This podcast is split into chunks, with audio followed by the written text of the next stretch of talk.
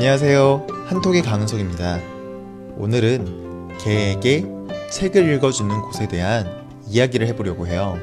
먼저 어떤 내용인지 듣고 와보겠습니다. 소 귀에 경읽기라는 말이 있다. 소에게 아무리 어려운 경전을 읽어줘도 소는 이해를 못한다는 말이다. 하지만 미국과 영국에서는 아이들이 강아지에게 책을 읽어주는 프로그램이 있다. 책의 내용을 이해 못하는 건 같지만 그래도 아이와 강아지 모두에게 큰 도움이 된다.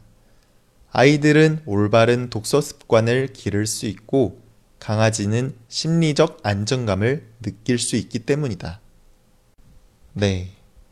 어린 아이들이 개에게 책을 읽어주는 것이 어린 아이에게도 좋고 개에게도 좋다 라는 그런 내용이었습니다.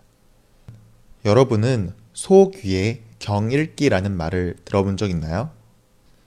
소는 한국에서 옛날부터 굉장히 귀한 재산이었어요. 왜냐하면 농사를 지을 수 있게 도와주고 또 소가 죽으면 고기로도 먹을 수 있기 때문이에요. 그런데 이런 소중하고 귀중한 소한테 어려운 글을 경전이라는 거는 이제 어려운 불경, 어, 불교에 있는 어려운 글을 읽어준다는 거예요. 하지만 소에게 아무리 글을 쉽게 이야기해준다고 해도 소는 하나도 이해 못한다. 라는 말이에요.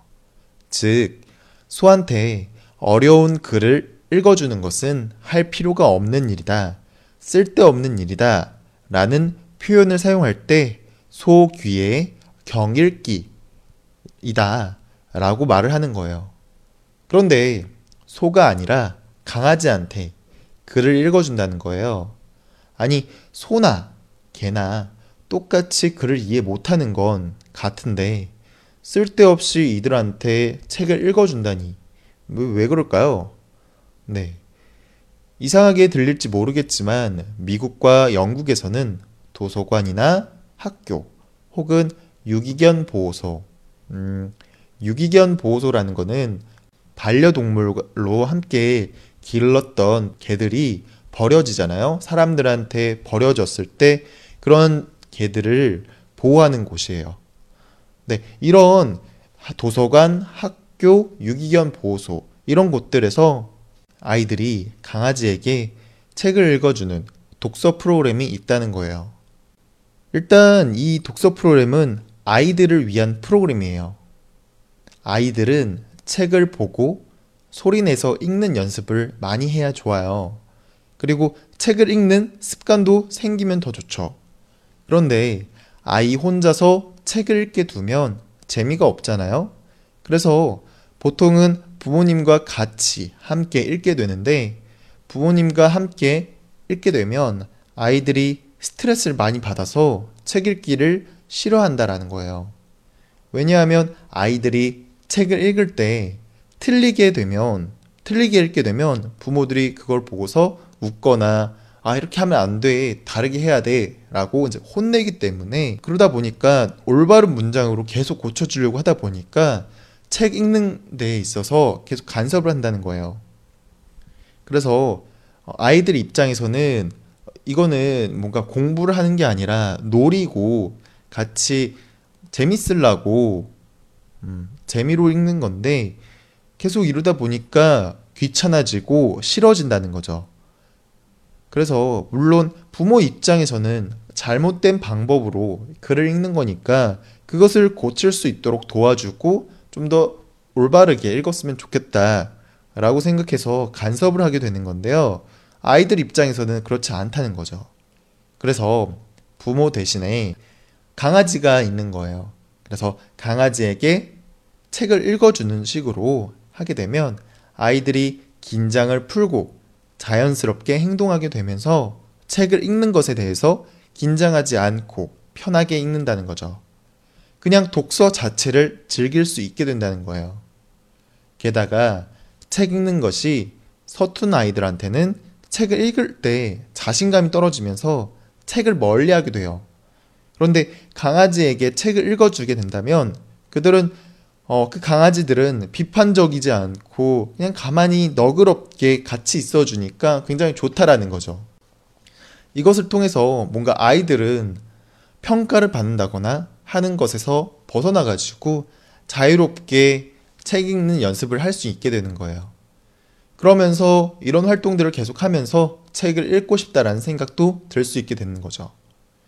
그런데 사실 강아지들이 이런 깊은 것들까지 모두 다 이해하고서 너그럽게 앉아서 들어주는 건 아니잖아요.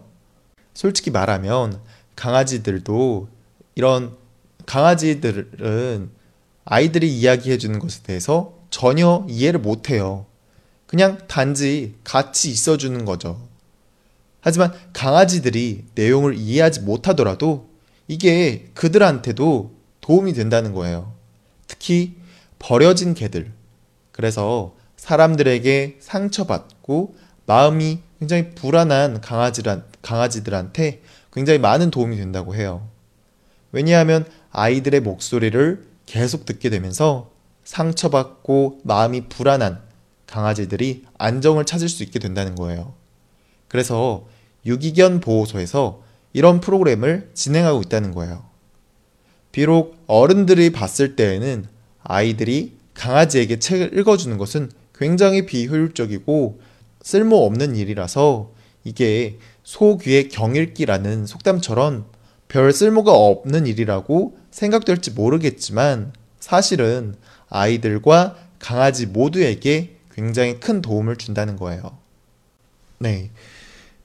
그래서 반려동물에 대한 문화가 많이 발달한 미국과 영국에서 이런 책 읽기 프로그램이 있다라는 거고요. 이제 최근에는 한국에서도 이런 책 읽기 프로그램이 하나 둘 생기기 시작하고 있다고 해요. 네. 이런 걸 보면 평소에 자주 사용하는 표현이었던 개나 소나 라는 말도 뭔가 바뀌어야 될 것 같다는 생각이 들어요. 네. 오늘은 이런 내용을 가지고 와봤고요. 역시 이해를 했으면 마찬가지로 듣기 연습 해봐야겠죠? 함께 듣고 와보도록 하겠습니다. 소 귀에 경읽기라는 말이 있다. 소에게 아무리 어려운 경전을 읽어줘도 소는 이해를 못한다는 말이다. 하지만 미국과 영국에서는 아이들이 강아지에게 책을 읽어주는 프로그램이 있다. 책의 내용을 이해 못하는 건 같지만 그래도 아이와 강아지 모두에게 큰 도움이 된다. 아이들은 올바른 독서 습관을 기를 수 있고 강아지는 심리적 안정감을 느낄 수 있기 때문이다. 소 귀에 경 읽기라는 말이 있다. 소에게 아무리 어려운 경전을 읽어줘도 소는 이해를 못한다는 말이다. 하지만 미국과 영국에서는 아이들이 강아지에게 책을 읽어주는 프로그램이 있다. 책의 내용을 이해 못하는 건 같지만 그래도 아이와 강아지 모두에게 큰 도움이 된다. 아이들은 올바른 독서 습관을 기를 수 있고 강아지는 심리적 안정감을 느낄 수 있기 때문이다. 네. 음, 잠깐 표현 하나 정리하고 마무리하도록 할게요. 제가 어, 아까 전에 개나 소나 라는 말을 했는데요. 여기서 말하는 개나 소나 라는 거는 한국 사람들이 자주 사용하는 표현이라서 말씀드리도록 할게요. 이 개나 소나라는 말의 뜻은 관계가 있는 사람이든지 없는 사람이든지 라는 말이에요. 음, 아무나라고 이해하면 될 것 같아요. 앞에서도 말씀드렸지만 옛날에는 소는 굉장히 큰 재산이고 개는 매우 흔한 동물이었어요. 그런데 얘네들이 사람들이 이야기하고 사람들이 뭔가를 하더라 할때 끼어든다고 해도 귀중한 소가 끼어들거나 귀, 흔한 개가 끼어든다고 해도 이 애들은 소나 개들은 말을 알아듣거나 같이 뭔가 할 수가 없잖아요. 그런데도 불구하고 얘네들이 함께 같이 끼어든다, 함께 하려고 한다, 라는 그런 의미인 거예요.